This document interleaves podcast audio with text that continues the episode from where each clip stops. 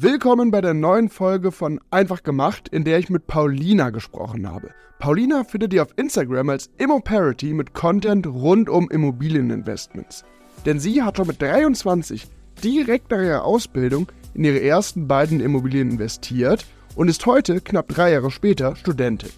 Mir hat sie erzählt, wie sie es hinbekommen hat, so früh anzufangen, welche Strategien zu einem möglichst eigenkapitalschonenden Start sie hatte, welche Schwierigkeiten sie überwinden musste und was rückblickend für sie die wichtigsten Learnings waren.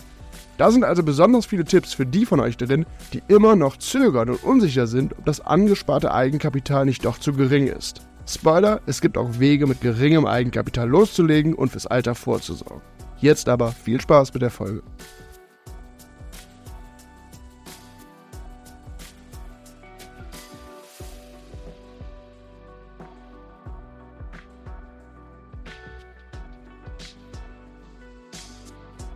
Hallo Paulina und schön, dass du Zeit gefunden hast, um mit uns über deine Immobilieninvestments zu sprechen. Ich hoffe, dir geht's gut und du hattest einen guten Start in 2024. Hey David, vielen Dank, dass ich da sein darf. Ich freue mich riesig. Und ähm, ja, ich hatte einen sehr entspannten Start ins neue Jahr. Ich hoffe, du auch. Ja, bin gut reingekommen und jetzt äh, geht's zumindest hier in Köln, von wo aus ich aufnehme, kalt los in den ersten Januartag. Aber bevor wir inhaltlich loslegen, stell dich unseren Zuhörerinnen und Zuhörern noch einmal ganz kurz vor, Paulina. Wer bist du und was machst du? Ja, hallo zusammen. Ich bin Paulina von Immoparity. Ich bin ja Immobilieninvestorin natürlich in erster Linie. Ähm, ich bin auch äh, Projektmanagerin gewesen, lange Zeit im Marketing und äh, Studentin, studiere Umweltwissenschaften und digitales Business und arbeite auch in einem Forschungsprojekt und ähm, teile auch natürlich auf äh, Social Media so ein bisschen meine Reise als Investorin. Und ja, freue mich sehr, heute hier sein zu dürfen. Ach ja, zu meiner Person noch. Ich bin 26 Jahre alt. Ich wohne äh, momentan in Lüneburg. Ich komme eigentlich aus Hamburg. Und du hast gerade schon gesagt, du bist noch Studentin, äh, bist damit hier tatsächlich nach äh, Tom, der Immo-Student. Der zweite, wir sind ja auch, du hast gerade gesagt, du teilst es auf Insta. Wer dich da finden möchte, kann einfach mal Immo Parity eingeben. So sind wir oder bin ich ja auch auf dich aufmerksam geworden. So kam ja auch der Kontakt zustande. Dann lass uns doch direkt mal, mal reinstarten. Also, wann hast du denn, du bist ja noch relativ jung jetzt im Vergleich, also viele, die hier zuhören, werden wahrscheinlich älter sein und ja, das wahrscheinlich sogar bewundern, so früh gestartet zu haben. Aber wie war das denn bei dir? Wann hast du deine erste Immobilie gekauft und ja, wie kamst du überhaupt darauf, in Immobilien investieren zu wollen? Ich habe angefangen mit 23. Da habe ich meine erste Immobilie gekauft. Ich jetzt noch mal ein bisschen weiter aus. Dann Investorin bin ich geworden, so, ich glaube, mit 2021. Ähm, habe auch erstmal ne, ganz klassischen Depot eröffnet, dann erstmal ein paar Monate gar nichts gemacht, dann irgendwie die erste Aktie gekauft, ein bisschen ETFs, Krypto und so. Mich ein bisschen ausprobiert, verschiedene Assetklassen ausprobiert. Äh, damals war ich noch in der Ausbildung. Ich fand aber Immobilien aber schon super spannend. Ich weiß nicht, wie das anderen so geht. Ich habe als Kind immer Häuser gebaut, aus Lego, aus Baustein, aus allem. Ich fand Häuser irgendwie immer schon ganz cool. also jetzt zurückblickend denke ich mir so, okay, wundert mich irgendwie nicht, dass ich hier gelandet bin. Und ähm, habe dann während der Ausbildung auch gedacht, ja, Immobilien ist ja schon eine spannende Assetklasse und so. Und ähm, habe dann halt online schon so ein bisschen geguckt, aber das war nicht ernst. Ich habe das nicht ernst verfolgt. Ähm, genau, und habe dann mich für die Uni beworben und wurde aber abgelehnt. Finde ich auch mal ganz wichtig, so über seine Fails zu sprechen. Mhm. Ja, habe dann aber ein super tolles Jobangebot bekommen. Ich wurde übernommen nach der Ausbildung und habe das erste Mal, sag ich mal so, richtig Geld verdient, Vollzeitgehalt und äh, wollte dann halt eine Immobilie kaufen. Und das habe ich dann auch gemacht. Ich habe äh, innerhalb von ja, 13 Monaten zwei Immobilien gekauft, saniert, vermietet. Du hast gerade gesagt, du hast dich da vorher schon für, ja, sag mal, investieren im Allgemeinen interessiert, hast ein Depot eröffnet, dich schlussendlich aber dann schon für Immobilien als Anlageklasse entschieden. Deshalb lass mich die Frage einfach mal zwischenschieben. Welche Vorteile hast du gesehen? Also bei Immobilien als Anlageklasse gegenüber jetzt zum Beispiel ETFs oder anderen Anlageklassen, in, du, in die du ja genauso gut hättest investieren können mit deinem ersten Vollzeitgehalt? Für mich an allererster Stelle steht eigentlich dieser Fremdkapitalhebel, der ähm, ja, Immobilien so unglaublich lohnenswert machen. das ist, glaube ich, so der, der rationale Grund für mich, in Immobilien zu investieren. Also was ich innerhalb von einem Jahr an Vermögen aufgebaut habe äh, mit dem Geld. Ich habe natürlich auch viel selbst gemacht, aber ähm, das hätte ich mit Aktien oder Krypto oder so niemals geschafft, außer ich hatte jetzt irgendwie wild in irgendwelche, wie nennt man die, Shitcoins oder so. Ich weiß nicht. Die irgendwie sowas gekauft, aber das ist ja auch da, da, da hat man e-, enorme Risiken und da spielt einfach auch viel Glück mit rein. Und ich muss sagen, Immobilien sind einfach die Assetklasse, wo man, sage ich mal, relativ viel Geld ja auch investieren kann, indem man sich das Leid und extrem hohe Gewinne erzielen kann obwohl das Risiko, wenn man sich schlau anstellt und die richtigen Entscheidungen trifft, nicht so hoch sind. Und deswegen, das war für mich so der erste Grund, auf jeden Fall in Immobilien zu investieren. Dann der zweite wäre für mich, du kannst einfach in dein Investment reingehen. Ich meine, wie cool ist das? Du kannst es, mhm. du kannst es, keine Ahnung, pink streichen, whatever. Ähm, man kann mit Immobilien so viel machen, das begeistert mich einfach enorm und ich finde es einfach spannend. Ähm, und ich glaube auch einfach viel, viel spannender als Aktieninvestments oder so, auch wenn ich das spannend finde, aber Immobilien begeistert mich da einfach und ich finde, ja, doch, das war auf jeden Fall auch ein Grund. Und der dritte Grund ist auf jeden Fall, meine Werte sind mir unglaublich wichtig und ich möchte halt auch sozial und nachhaltig investieren und im Bereich Immobilien liegt einfach super viel Entscheidungsmacht bei mir. Die Wohnung gehört mir. Ich kann zum größten Teil entscheiden, an wen ich das vermiete. Ähm, wie ich das saniere. Ich kann quasi als Lobbyist in meiner ähm, Hausgemeinschaft irgendwie fungieren und vorschlagen, hey, lass doch mal irgendwie über Solaranlagen nachdenken. Also ähm, ja, das fand ich halt mega, mega cool, denn als äh, Shareholder sind da doch die Möglichkeiten stark begrenzt. Auch da kann man sich einbringen, aber ähm, ja, so mit wenigen Anteilen an einem großen Konzern ist da einfach nicht ganz so viel zu machen, wie wenn ich halt ähm, der Besitzer einer Immobilie bin, auch wenn die Bank auch mit drin ist, aber ich bin da ja aktiv dann die Person, die sich einbringt und gestalten kann und das gefällt mir besonders gut. Ja, sehr schön. So, du hast jetzt gesagt, einmal der erste Grund war dieser Fremdkapitalhebel. Das ist ja eher immer so ein rationaler Investmentgrund, ergibt ja total viel Sinn. Du kannst eben auch mit fremdem Kapital arbeiten und da eben größeren Impact haben als ja, nur in Anführungszeichen mit deinem Eigenkapital. Und dann natürlich diese, dieser Aspekt, du kannst die Immobilie begehen, das ist was zum Anfassen, du kannst da reingehen. Du hast eben schon gesagt, du hast immer schon gerne Häuser gebaut, hast irgendwie immer so eine Faszination für Immobilien. Ja, und dieser Nachhaltigkeits- oder soziale Aspekt, dass du eben super viel Gestaltungsspielraum hast bei deiner eigenen Immobilie, weil es eben dein Eigentum ist, im Gegensatz dazu als Shareholder, ähm, wo der relativ gering ist, äh, finde ich auch sehr, sehr nachvollziehbar. Du hast also dann dich dafür entschieden, du hast angefangen, aber mit welchem Ziel hast du damals angefangen, in Immobilien zu investieren? Was wolltest du damit erreichen oder möchtest du vielleicht noch immer damit erreichen? Tatsächlich fand ich Finanzen immer mega boring. Das hat mich gar nicht interessiert. Mhm. Ich wollte ehrlich gesagt nicht mal viel Geld haben. Ähm, ich fand das irgendwie, ich dachte, ich brauche nicht viel zum Leben. Ne? Ich bin eine genügsame Person, alles entspannt. Ich brauche auch, ich will den Porsche nicht, ich will das Einfamilienhaus nicht, ist nichts für mich.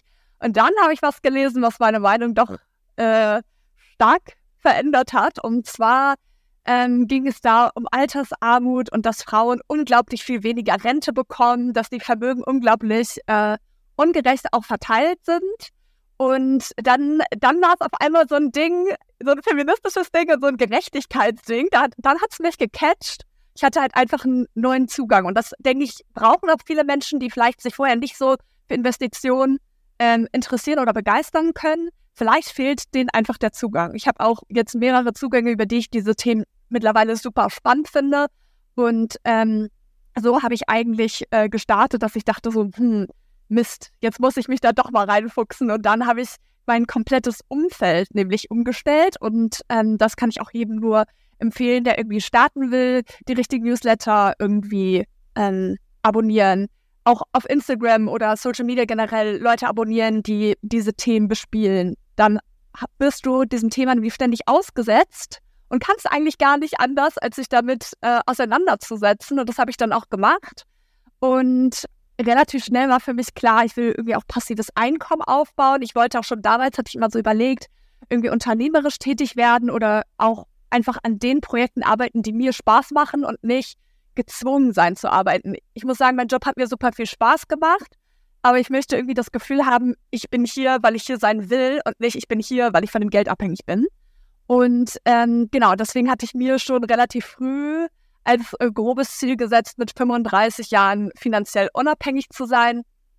Und äh, deswegen war für mich so das Investieren zur Altersvorsorge oder so immer viel, viel weniger äh, so, ja, das Thema, weil im Vordergrund stand eigentlich schon ein viel, viel größeres Ziel. Ja, interessant, dass du auf der einen Seite natürlich diese finanzielle Freiheit, so ein bisschen selbstbestimmt, also nicht mehr vielleicht irgendwann so die, die Vision zu haben, äh, nicht mehr nur wegen des Geldes zu arbeiten und dadurch eben so ein bisschen sich freier zu fühlen. Das ist ja das eine. Ich finde aber auch den Aspekt irgendwie total interessant, weil ich finde das häufiger, weil man das bei Leuten hört. Eigentlich hast du dich gar nicht so sehr für Finanzen und so interessiert, aber hast dann über dieses Thema ja irgendwie so äh, Female Financing und Frauen verdienen weniger. Es gibt eine größere Rentenlücke bei Frauen, Gender Pay Gap und so. Hast da so einen neuen feministischen Blick für dich persönlich auf Investieren gesehen, weil es ja Investieren oder auch vor allem Immobilien ja leider immer noch ein sehr, sehr stark männlich geprägtes Thema und eine männlich dominierte Branche ist. Äh, und so einen neuen Zugang zu diesem Thema, so einen praktischeren Ansatz an Immobilien, glaube ich, das hilft vielen, ähm, sich damit stärker auseinanderzusetzen. Über deinen Start haben wir jetzt schon so ein bisschen gesprochen. Der lag aber, das werden vielleicht viele Zuhörerinnen und Zuhörer, du hast mit 23 gestartet, deine erste Immobilie oder deine erste Immobilien gekauft. Jetzt werden viele, die hier zuhören, sicher sagen, ja gut, das war ja auch eine ganz andere Zeit. Das war eine absolute Niedrigzinsphase. Und geht das jetzt denn so überhaupt noch? Also was würdest du sagen? Funktioniert ein Start mit 23 in einer ähnlichen Situation wie du damals? Funktioniert das heute überhaupt noch? Ich glaube, jede Zeit hat so ihre Schwierigkeiten. Ne? Also wenn die Zinsen irgendwie besonders hoch sind, kann man die Kaufpreise drücken und umgekehrt. Tatsächlich würde ich aber behaupten, dass ich auch natürlich ein bisschen Glück mit dem Zeitpunkt hatte. Also Timing finde ich ist mega das wichtige Thema, was auch viele Leute mal nicht so gerne erwähnen, wenn sie über ihre Erfolge sprechen, auch so mit Karrieremöglichkeiten. Da spielt auch immer irgendwo Glück rein. Hast du irgendwie eine Führungskraft, die dich mega gut supportet und an dich glaubt oder irgendwie wird dir der Weg versperrt. Ich meine, da spielt äh, Timing mit rein und auch irgendwie eine Portion Glück. Natürlich kann man viel in die Richtung arbeiten und zutun, aber ich finde, davon hängt es auch ein bisschen ab, wie schnell man vorankommt. Und so würde ich das auch bei mir sagen. Also ich glaube, das wäre heute auch immer noch möglich, aber du bräuchtest halt vielleicht ein bisschen mehr Startkapital oder du hättest es vielleicht nicht ähm, gleich innerhalb ähm, des gleichen Zeitraums geschafft, gleich viele Immobilien zu kaufen, sondern es vielleicht ein bisschen länger gebraucht oder so. Aber ich glaube nicht, dass es heute gar nicht möglich ist. Und ich bin auch mega oft ja in Sackgassen ähm, gelaufen und ähm, musste auch natürlich ziemlich viele Gespräche führen, auch für meine Finanzierung, damit ich überhaupt auch eine Bank mache, die Bank finde, die das mitmacht. Und ja. Ähm, ja, das war natürlich auch nicht einfach. Ne? Also da habe ich auch oft Nein gehört und habe dann trotzdem weiter versucht. Du hast gerade irgendwie so ein bisschen gesagt, ich kriege das Zitat nicht mehr Wort für Wort hin, aber so sinngemäß, äh, die jede Zeit hat irgendwie so ihre Chancen oder ihre Tücken, wie auch immer. Was würdest du denn sagen im Vergleich zu deinem damaligen Startzeitpunkt? Was sind denn Dinge, die heute in dieser Zeit mit etwas höheren Zinsen vielleicht dafür etwas einfacher sind als damals? Ich glaube, die Konkurrenz auf dem Markt ist auf jeden Fall deutlich geringer. Es gibt viel, viel weniger Leute, die jetzt investieren. Ich habe auch mal so eine InvestorInnen oder äh, ImmobilienbesitzerInnen-Typologie entworfen, wo ich geguckt habe, okay, was für verschiedene Art von Immobilienbesitzern und Investoren gibt es überhaupt? Und kann man auch auf meinem Instagram-Account sich mal angucken. Und äh, ich glaube, da ist der Unterschied zwischen Investoren und Kapitalanlegern sehr, sehr groß. Kapitalanleger investieren nur, wenn der Zeitpunkt der richtige ist und Investoren investieren immer. Das bedeutet, auf dem Markt ähm, wird man jetzt natürlich eine viel, viel geringere Konkurrenz haben, aber wahrscheinlich eine, die professioneller aufgestellt ist. Das, dem muss man sich einfach bewusst sein. Aber ich glaube auch, dass man jetzt ähm, auch ganz gute Kaufpreise erzielen kann, indem man eben dran bleibt und ähm, nach wie vor immer wieder an, an ja, Angebote einreicht. Und ähm, ja, ich denke, viele Leute kriegen ihre Objekte nicht so schnell verkauft, wie sie sich das vorgestellt haben. Und wenn man da hinterher ist, dann findet man auch zur heutigen Zeit ganz gute Schnäppchen. Ja, übrigens, diese, die Typologie, ich verlinke die mal in den Show Notes, äh, also den konkreten Post auch neben deinem Account, den ich auch in den Show Notes verlinke. Einfach damit die Leute, die hier zuhören, sich das nebenbei vielleicht mal ganz kurz anschauen können und sich ein bisschen besser vorstellen können, was du damit meinst. Aber diese, ja, diese Situation, in der du wieder Kaufpreise verhandeln kannst, jetzt gerade, obwohl das jahrelang nicht so war, das ist natürlich eine, das hört man ganz oft aktuell und finde eigentlich deinen Gedanken, dass irgendwie jede Zeit so ihre Chancen und Vor- und Nachteile hat, finde ich äh, einen sehr, sehr ja, spannenden und schönen Blick auf die Situation. Aber lass uns doch jetzt mal einen konkreten Blick auf deinen Start von damals werfen. Was für eine Wohnung oder was für Wohnung war das, die du da als erstes gekauft hast und vor allem mit wie viel Eigenkapital bist du damals reingegangen? Ich habe eine Wohnung in Bremen gekauft. Die hatte, ich glaube, knapp 60 Quadratmeter, war in einem renditeträchtigen Umfeld, würde ich sagen. Also war jetzt nicht mitten im Zentrum, aber ist auch nicht super weit außerhalb. Und ähm, da hat sich auch in der Entwicklung des Viertels viel, viel getan in der Umgebung. Das heißt, ähm, das war halt auch für Investoren sehr beliebt, dort zu investieren, aber äh, war auch sehr lohnenswert. Und ich glaube, generell investiere ich sehr, sehr gerne in B-Lagen. Das heißt, ich muss nicht unglaublich viel Geld mitbringen und die Preise sind jetzt nicht unglaublich hoch und die Renditen niedrig, aber das Risiko ist auch nicht zu hoch. Das heißt, ich mag so ganz gerne die Balance und das hat irgendwie auch ziemlich gut, würde ich sagen, so mein Suchprofil ähm, gepasst. Und die Immobilie war off-market, genau, also ohne Makler. Und ich habe, ich glaube, so ungefähr 6000 Euro quasi in Kaufnebenkosten gehabt und habe auch die Sanierungskosten direkt mit aufgenommen. Das war natürlich schon irgendwie eine große Herausforderung, sage ich jetzt mal damals zumindest, als erste Immobilie direkt etwas zu kaufen, was irgendwie 40, 50 Jahre äh, nicht saniert wurde. Ja, also ich habe quasi so eine Bruchbude gekauft und äh, hatte dann die Aufgabe, da irgendwie die schick zu machen. Und ich habe die dann natürlich auch, weil, und das war auch immer meine Strategie, zu gucken, okay, was habe ich, was fehlt mir? Was habe ich? Zeit, was fehlt mir? Geld, Kapital. Also war ich dann so, okay, wenn das Finanzielle der limitierende Faktor ist, äh, dann stecke ich halt unglaublich viel Zeit rein und kann so die Rendite ein bisschen erhöhen und habe daher auch die Wohnung, nachdem sie Picobello saniert war, dann auch ähm, möbliert. Und weil ich damals, wie gesagt, nicht so viel Geld hatte, habe ich versucht, äh, so wenig Geld wie möglich auszugeben und habe fast alle Möbelstücke bei eBay Kleinanzeigen zu verschenken abgeholt in Hamburg, mhm. weil in Hamburg gab es äh, deutlich bessere, ähm, quasi nagelneue Möbelstücke für lau und habe die dann im vierten Stock in meinem WG-Zimmer damals alle eingelagert. Das heißt, ich konnte irgendwann nur noch zu meinem Bett und nicht weiter, weil alles stand voll. Hab dann auch ständig äh, meinen Freund genervt, dass er äh, mir die Sachen irgendwie vielleicht mit einem Transporter auch nach Bremen bringt. Und dann äh, haben wir die da äh, erstmal im Keller eingelagert und dann da wieder aufgebaut. Das war natürlich ein ganz schönes Gehassel. Das ging über Wochen so, dass ich eigentlich die ganze Zeit nur über Kleinanzeigen mit irgendwelchen Leuten geschrieben habe und irgendwie Möbel organisiert habe. Aber tatsächlich habe ich dann für irgendwie Küche, Möbelstücke, die komplette ähm, Transport dorthin irgendwie 1000 Euro oder so bezahlt, also quasi gar nichts. Du bist ja auch sehr analytisch daran gegangen, höre ich, ne? Also du hast einfach ganz nüchtern geschaut, ey, wo kann ich gerade viel leisten? Ja, das ist der Faktor Zeit. Und ja, wo auf der anderen Seite hakt ein bisschen und das war eben das Thema ja, Kapital und hast dann hast dann einfach gesagt, okay, dann investiere ich einfach möglichst viel Zeit oder einfach deutlich mehr Zeit, um den Kapitaleinsatz irgendwie verringern zu können ja, sehr, sehr kluge Strategie und ich höre, das war eine Immobilie, die du gekauft hast, die Entwicklungspotenzial hatte. Auch da eben, ne, weil du zu dem Zeitpunkt eben nicht möglichst wenig Eigenkapital, möglichst Eigenkapital schonend agieren wolltest. Und es war in Bremen. Das sind so die, die Dinge, die wir jetzt schon wissen. Aber noch ein bisschen zur Wohnung. Also was, was war das für eine Wohnung? Also war das eine Einzimmer, Zweizimmer, Dreizimmer Wohnung? Und ja, nach was für Wohnungen generell hältst du eher Ausschau oder findest du in der Kapitalanlage sind für dich besonders spannend? Da gehe ich tatsächlich auch relativ analytisch rein und analysiere die Lage und die Zielgruppe. Ich glaube, das ist, weil ich Marketing-Background äh, habe, aber ich gucke mir mal ganz genau an, okay, was für Leute würden hierher ziehen, was für Leute wohnen hier schon und was für eine Wohnung suchen die mit, was für eine Ausstattung, was erwarten die und ähm, danach äh, richte ich quasi äh, auch die Entwicklung der Wohnung äh, aus Und so kam ich halt auch auf die WG-Vermietung, weil ich wusste, okay, zur Uni sind es zehn Minuten mit den Öffis, zum Bahnhof genauso gut angebunden.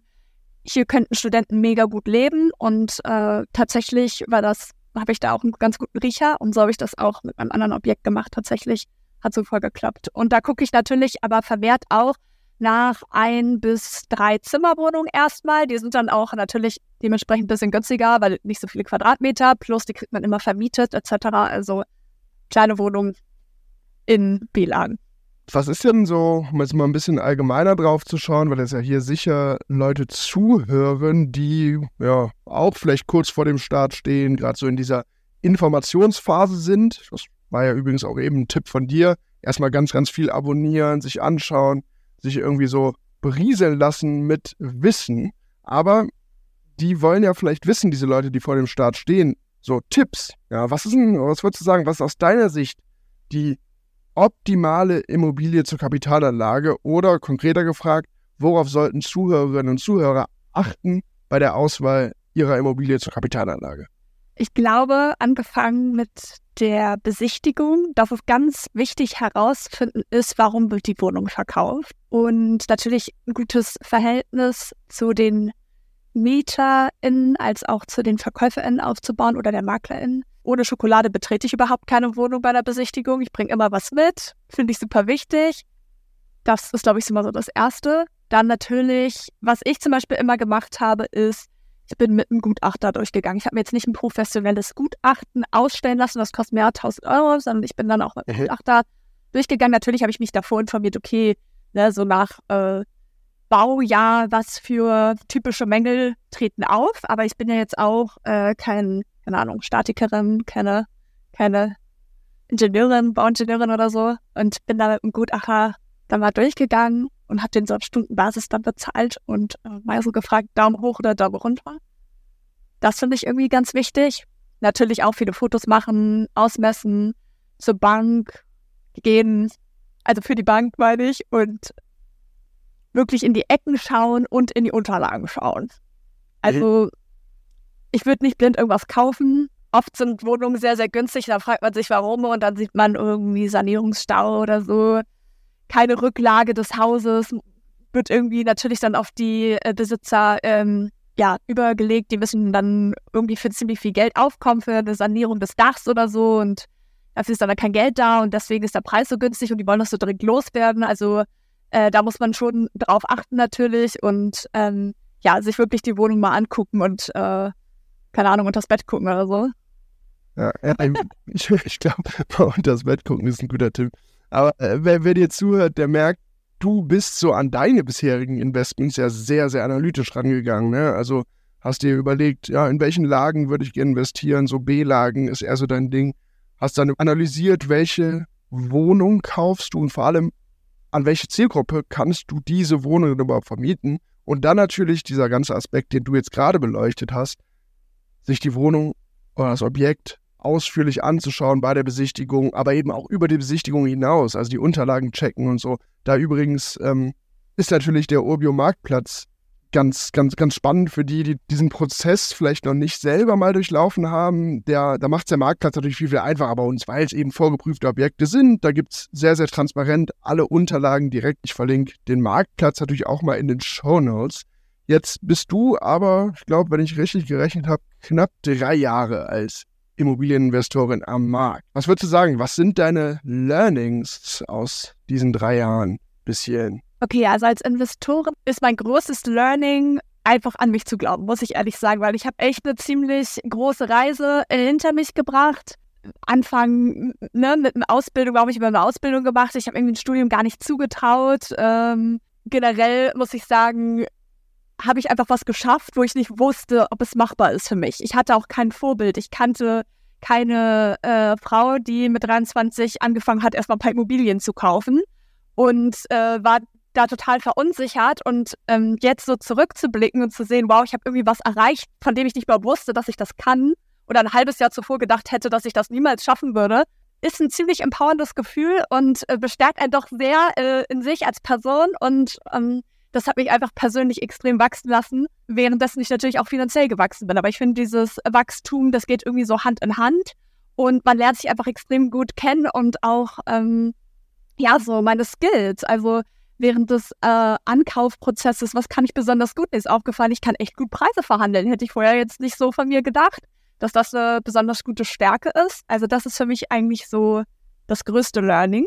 Mhm, und dann so ein bisschen in der Praxis, so jetzt als Vermieterin, was sind da so deine Learnings? Ich bin sehr streng, aber man kann immer nett mit mir reden. Also ich versuche dem so ein bisschen die Balance zu geben. Man darf sich da echt nicht so über den Tisch ziehen lassen. Äh, ich kenne zum Beispiel jemand, der hat auch eine Wohnung gekauft, der ist eher so Kapitalanleger und dann ist dann der Kühlschrank kaputt gegangen und dann war der Kühlschrank jetzt schon dabei, als ähm, er die Wohnung gekauft hat und der Mieterin übernommen hat und er wollte sie einen neuen haben. Und das ist eigentlich gar nicht seine Aufgabe, weil der Kühlschrank ist eigentlich gar nicht äh, sein Gebiet. Das muss man ja. als Mieter ja schon selber sich einen Kühlschrank kaufen. So. Ja. Dann wollte sie einen neuen. Okay, fair. Wenn er so nett ist, kann er ihr einen neuen kaufen. Nee, das hat ihr aber nicht gereicht. Sie wollte sich selbst einen aussuchen. Nee, online ging auch nicht. Dann musste er sie zum Mediamarkt fahren. Sie hat sich dann da den teuersten Kühlschrank ausgesucht und er hat ihr den noch vorbeigebracht und angeschlossen. Oder denke ich mir so, du musst auch Nein sagen können. Das ist mhm. wirklich, wirklich wichtig. Das habe ich auch the hard way gelernt. Also ich bin mit meinen äh, Mietenden äh, echt immer in einem sehr freundlichen Austausch. Ich verstehe mich gut mit denen, aber ich lasse mich auch nicht äh, verarschen. Ja, ja, klar. Also so ein du sagst so ein bisschen eine, eine gesunde Balance zwischen Kommunikation mit deinen Mieterinnen und Mietern, aber eben natürlich auch ganz klar wissen, was du möchtest und die eigenen ja, Pflichten, aber eben auch die Rechte kennen. Ja, in einem Wort also einfach Boundaries. so Boundaries setzen. Genau, sehr gut. Gibt es denn eigentlich Aspekte, die du irgendwie gar nicht so richtig auf dem Schirm hattest, bevor du selbst in Immobilien investiert hast? Spielt jetzt auch gar keine Rolle, ob das positive Aspekte sind, die dir erst im Nachhinein aufgefallen sind oder eben auch irgendwelche negativeren Aspekte? Ich mache das ehrlich gesagt oft so im Leben, wenn ich was erreichen will. Natürlich, ab einem gewissen Zeitpunkt muss man springen. Davor Wissensaufbau ist natürlich wichtig, aber ich würde sagen, ich wusste nicht alles, als ich angefangen habe. Ich wusste viel und dann dachte ich so, okay, entweder ich springe jetzt oder ich werde mir jetzt noch drei äh, Jahre lang Bücher irgendwie durchlesen und YouTube-Videos angucken und irgendwelche Blogs lesen und ähm, Genau, das heißt, äh, was für mich ganz essentiell gewesen ist, ist erstmal auch mein Netzwerk. Das heißt, ähm, ich kannte erstmal überhaupt niemanden, der in Immobilien investiert hat. Ähm, dann habe ich durch Zufall Leute kennengelernt, zum Beispiel eine Arbeitskollegin, die hat ihren letzten Tag, hat noch davor irgendwie was gepostet, so von wegen, ich habe meine erste Eigentumswohnung gekauft und ich wollte auch eine kaufen. Und war ich so, nein, das gibt's nicht, ja. Zwei Jahre habe ich sie auf dem Flur nett gegrüßt, wir haben nie gesprochen. Wie kann das sein, dass wir irgendwie so eine riesige Gemeinsamkeit haben? ähm, haben und zusammenarbeiten.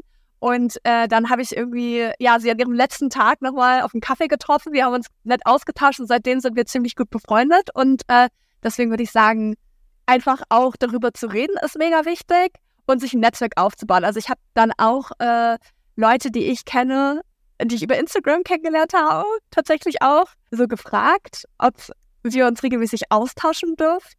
Und ähm, habe so quasi auf diesem Weg meine sag ich jetzt mal, persönliche Mentorin auch gefunden. Ich finde das ganz, ganz wichtig, dass man halt Leute hat, die einem spezifische Fragen beantworten können. Weil das finde ich, ist bei Immobilien ganz anders als bei Aktien. Jede Immobilie ist anders, jeder Deal ist anders und es gibt immer irgendwelche äh, Sondersituationen, wo du einfach irgendwie keinen Erfahrungsschatz hast und irgendwie aber Fragen hast und wem stellst du die und mit wem tauschst du dich aus? Und da finde ich, ist das Netzwerk einfach ein X extrem große Hilfe. Tatsächlich gab es super viele Aspekte, von denen ich keinen Plan hatte. Und genau da kam dann halt auch mein Netzwerk ins Spiel. Also ich wusste nicht, wie man eine Steuererklärung macht. Ich habe davor nie eine Steuererklärung in meinem Leben gemacht. Von Steuern wusste ich überhaupt nicht. Ähm, das war jetzt zum Beispiel so ein Beispiel. Oder ich habe ja auch vorher nie so richtig viel mit äh, Vermietung äh, zu tun gehabt. Also ich hatte äh, natürlich in der WG gewohnt und dann halt irgendwie so meinen Untermietvertrag, aber ich war halt erst ein paar Jahre zuvor zu Hause ausgezogen. Also ich hatte mega wenige Berührungspunkte und äh, dementsprechend äh, war da super viel neues äh, Territorium, was ich irgendwie äh, total erschreckend fand. Aber ich bin dann halt einfach mhm. gesprungen mhm. und habe einfach mir versucht, zu überlegen, okay, die nächsten zwei, drei, vier Wochen, die neuen Aufgaben, die auf mich zukommen, das ist das, was zählt. Und den Rest kriege ich schon irgendwie hin. Und mhm. zur Not kann ich immer mein Netzwerk fragen. Ja, ich, ich glaube, dieses, dieses Netzwerkthema, also sich ein Netzwerk aufbauen, vom Netzwerk profitieren, ist, glaube ich, echt ein sehr, sehr wichtiger Tipp und übrigens auch ja ein schöner Aspekt. Du hast gesagt, du hast von vielen, von äh, deiner Kollegin als Beispiel, da wusstest du gar nicht, dass ihr gemeinsames Interesse habt und habt eigentlich darüber irgendwie so gebondet, eine Freundschaft entwickelt um Immobilien. Äh, und ein Netzwerk kann eben auch bei den ganzen Aspekten, die man vielleicht noch nicht auf dem Schirm hatte, vorher so Probleme oder Fragestellungen, die sich im Laufe eines Investments ergeben, da kann so ein Netzwerk natürlich total helfen. Tatsächlich finde ich an der Stelle auch super ähm, spannend zu erwähnen. Also mein Freund, der ist auch Investor, der ist auch auf Immoparity manchmal zu sehen, der ist ein bisschen Instagram-scheu, aber wir haben ziemlich viel zusammen besichtigt und ich kenne all seine Deals, er kennt alle meine Deals. Ich habe dadurch auch die Erfahrung gesammelt durch seine Deals, indem ich die auch mit ihm zusammen analysiert habe und umgekehrt. Wir haben die Kaufpreise diskutiert, wir haben uns die keine Ahnung, Quadratmeterzahl um die Ohren gehauen. Wir haben äh, die Deals oft zusammen besprochen und auch unsere Strategien miteinander abgestimmt. Und ich sage jetzt mal, so einen Partner in Crime zu haben, das muss ja nicht der persönliche Partner sein, das kann auch ein guter Freund sein oder ein Co-Investor, ne? kann ja alles sein, aber mhm.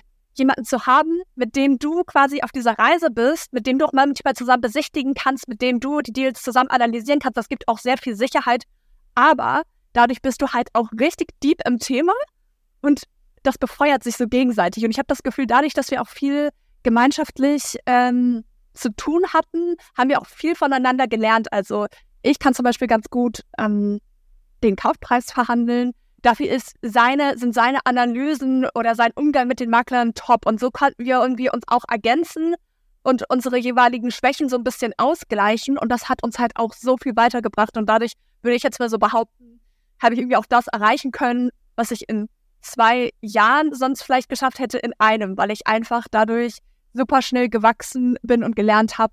Ja, spannender Einwurf übrigens äh, zu dem Thema, wie man irgendwie gemeinsam investiert, packe ich auch mal eine Podcast-Folge in die Show Notes.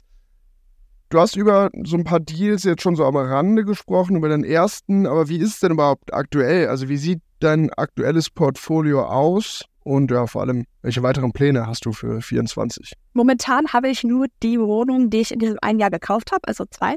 Tatsächlich finde ich das auch ein bisschen schade, aber dadurch, dass ich ja Studentin bin und äh, meinen Bildungsweg quasi noch verlängert habe über meine Ausbildung hinaus, war es nicht möglich, weiter zu investieren. Dennoch möchte ich natürlich immer weiter mein Wissen teilen, aber ich bekomme natürlich auch durch befreundete InvestorInnen super viel mit, bespreche mit denen deren Deals und sobald ich wieder kaufen kann, werde ich natürlich auch wieder kaufen. Mein Ziel ist es generell, erstmal für zehn Jahre eine Immobilie zu halten und sie dann zu gegebenen Zeitpunkt auch äh, zu verkaufen und dann weitere Immobilien zu kaufen oder anderweitig zu investieren. Und das ist auch so ein bisschen so der, der übergeordnete, äh, das übergeordnete Ziel. Und ich glaube, und das ist, glaube ich, so ein ganz großer Vorteil, den ich dadurch habe, dass ich so früh angefangen habe, ist, dass ich sehr, sehr früh im Leben bereits verkaufen und wieder neu kaufen kann. Das ist ja das, was du so als Investor machst, dass du versuchst, ne, aus dem äh, Verkauf viel Kapital zu generieren, was du dann wieder in mehrere neue Objekte investieren kannst. Und dieses, ich sag jetzt mal, Hebeln über die zehn Jahre, das kann ich schon super früh, ne? Also die sind ja bei mir schon, wenn ich 33 bin, sag ich jetzt mal um. Und dann kann ich, äh, habe ich wieder viel freies Kapital ja klar, du bist, du hast natürlich, das stimmt schon, du hast natürlich den großen Vorteil, sehr, sehr früh gestartet zu sein. Entsprechend, du hast gesagt, mit Anfang 30 bist du schon eben in der Situation, äh, ja, einmal die Karten neu mischen zu können, verkaufen zu können, dich so ein bisschen neu ausrichten zu können. Das ist, glaube ich, ein großer Vorteil des oder deines frühen Starts. Du kannst jetzt gerade nicht kaufen. Du hast gerade deine Situation ganz kurz umrissen. Aber was erwartest du denn? Also, du informierst, sagst ja gerade trotzdem, du informierst dich, tauschst dich aus mit anderen Investorinnen und Investoren. Was erwartest du denn allgemein vom Immobilienmarkt 2024 so? Also Fakt ist ja, dass die Zinsen momentan äh, recht hoch sind, was ja auch ein bisschen an die hohe Inflation gekoppelt ist. Sobald sich da jetzt nicht groß an dich äh, großartig was ändert, wovon ich nicht ausgehe, denke ich nicht, dass die Zinsen super schnell äh, sinken werden. Kann natürlich leicht sinken, leicht steigen, weiß ich nicht. Ich finde es immer schwierig, so Prognosen äh, in die Zukunft zu machen. Was ich auch super spannend finde in der Entwicklung ist ja, dass viel, viel weniger Wohnungen gebaut werden, ähm, als es soll. Ich finde übrigens, an der äh, Stelle zu betonen, ganz, ganz wichtig, dass wir uns natürlich auch in Deutschland mehr noch auf Sanierung fokussieren, weil Neubau einfach extrem ähm, ja, CO2-lastig ist. Aber äh, so oder so, egal ob durch Sanierung oder Bau, es äh, entstehen zu wenige neue Wohnungen und dadurch ist ganz klar, dass die Mietpreise auch äh, nicht sinken werden, sondern tendenziell weiter steigen werden. Und das natürlich auch für VermieterInnen jetzt äh, nicht gerade schlecht ist. Ja, bin sehr gespannt, was da passiert, was ich auch so ein bisschen im Auge habe. Was ich interessant finde, ist, wir haben jetzt sehr, sehr viel leerstehende Bürogebäude durch viel Remote-Arbeit. Was passiert mit diesen leerstehenden Flächen, wenn die vielleicht auch ähm, zweckentfremdet und umgewandelt zu Wohnraum? Mhm. Wie geht's da weiter? Das finde ich auch spannend, aber generell, ja, behalte ich den Markt im Auge und lasse es so ein bisschen auf mich zukommen.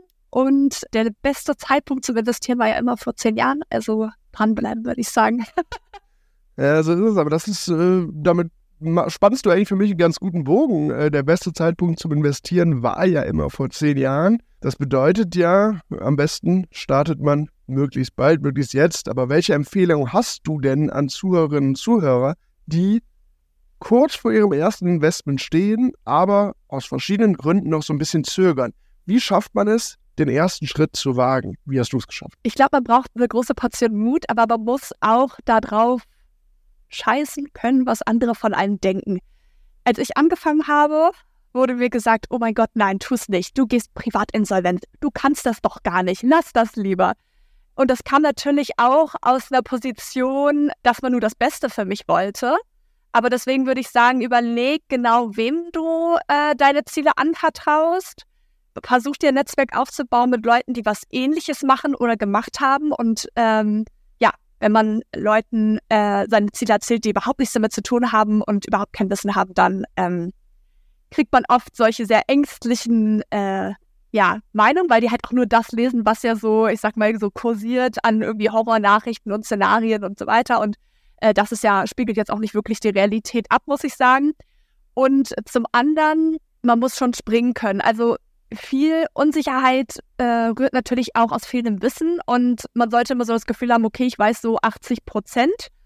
Natürlich weiß man nie 80 Prozent, aber man denkt, man weiß 80 Prozent, dann kann man springen und einfach denken, okay, den Rest lerne ich irgendwie on the way. Und ansonsten gibt es ja auch super viele Möglichkeiten, sich Support zu holen, sich Support einzukaufen oder wie gesagt, einfach auf Meetups gehen und äh, ja, den ersten großen Schritt wagen. Du hast wieder das Netzwerk in den Vordergrund gestellt und vor allem ja, sich die richtigen Infos holen und sich informieren, Wissen sammeln, aber eben auch irgendwann, du hast gesagt, springen, also irgendwann einfach den Schritt wagen und es tun, wenn man sich informiert fühlt, sollte man eben nicht das Ganze zerdenken und zu lange drauf rumdenken, weil so ein paar Infos, die oder ein paar Fragen werden sich einfach im Laufe des Prozesses ergeben. Was ich übrigens, bevor wir zum Ende kommen, noch ganz spannend finde, du hast eben gesagt, als du dich damit auseinandergesetzt hast damals und zum ersten Mal den Gedanken hattest, in Immobilien zu investieren, da gab es ganz viel Gegenwind, so aus deinem Umfeld, wie auch immer. Was, waren, was war das so für eine Art von Gegenwind? Also was hast du, was hast du da ganz oft gehört von Leuten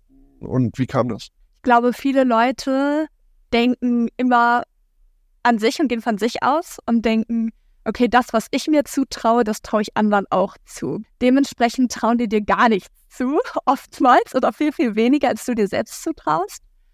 Und äh, ja, das kam natürlich schon auch aus der äh, aus dem familiären Kreis. Ich glaube, das ist aber auch ganz typisch, auch so für Elternteile oder so. Die sehen die eigenen Kinder irgendwie auch, wenn die schon erwachsen sind, immer noch mit Schnulli im Mund. Ich kann das auch gut nachvollziehen. So ist. Da hat man irgendwie halt eine andere Perspektive und denkt sich, äh, mein Gott, nein, die haben nicht mal, ich hatte nicht mal einen Führerschein, ja, und äh, habe mich auch selber ehrlich gesagt noch nicht so richtig erwachsen gefühlt. Und ähm, da kommt natürlich so das Herzrasen auf. Und auch im Freundeskreis denke ich das so, dass man sich halt sehr stark weiterentwickelt, dann haben die Leute Angst, dass man sich über sich hinausentwickelt und ja, man sich vielleicht auch aus den Augen verliert. Und man muss aber auch, glaube ich, so ein bisschen unterscheiden können Leute, die das sagen, weil sie das Beste fallen wollen oder die Leute, die einen so ein bisschen die Ziele ausreden möchten. Und da, und das war auch ein harter Schritt, habe ich auch äh, dann nach ein paar Jahren auch bei manchen Leuten gesehen, irgendwie, dass wir kommen irgendwie gar nicht mehr auf einen gemeinsamen Nenner. Ich habe mich derart entfernt und auseinandergelehnt und die wollen irgendwie so gar nicht, wann die Ambitionen nachvollziehen können, wie das schon fast ausreden. Da muss man sich dann halt auch genau überlegen, so, wer passt zu einem. Ähm, das ist hart, aber ich glaube, das äh, trifft auf alle Menschen zu, die ähm, vielleicht mehr wollen oder äh, sich in kürzerer Zeit äh, stark weiterentwickelt haben. Traut euch also was zu. Das ist eigentlich so ein bisschen das, was ich daraus höre. Traut euch, habt auch keine Angst vor einer eigenen Entwicklung, vor eigenen Learnings. Ganz, ganz schöne Worte zum Abschluss. Vielen, vielen Dank für deine Zeit, Paulina. Danke dir, David, für dieses äh, ja doch super spannende Interview. Ich bin ein großer Fan des Podcasts und es ist eine große Ehre, heute hier sein zu dürfen. Und ähm, ja, du bist echt perfekter Host. Vielen Dank. Vielen, vielen Dank. Ja, und übrigens, weil wir ja so, so oft heute den, den Begriff Netzwerk erwähnt haben, wer das Netzwerk anfangen möchte zu erweitern, ich habe schon gesagt, findet Paulina aka Immoparity auf Instagram und den Link dazu gibt es in den Show Notes. Mir bleibt dann eigentlich auch nur zu sagen, vielen, vielen Dank fürs Zuhören.